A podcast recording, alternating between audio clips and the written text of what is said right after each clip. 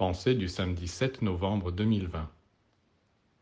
Si un maître se permet d'instruire des disciples, c'est parce que pendant des années et des années, et dans d'autres incarnations déjà, il a longuement travaillé sur lui-même. Vous aussi, un jour, vous pourrez instruire des disciples. Mais quand? Quand vous serez arrivé à vous dominer et à vous corriger de toutes vos faiblesses.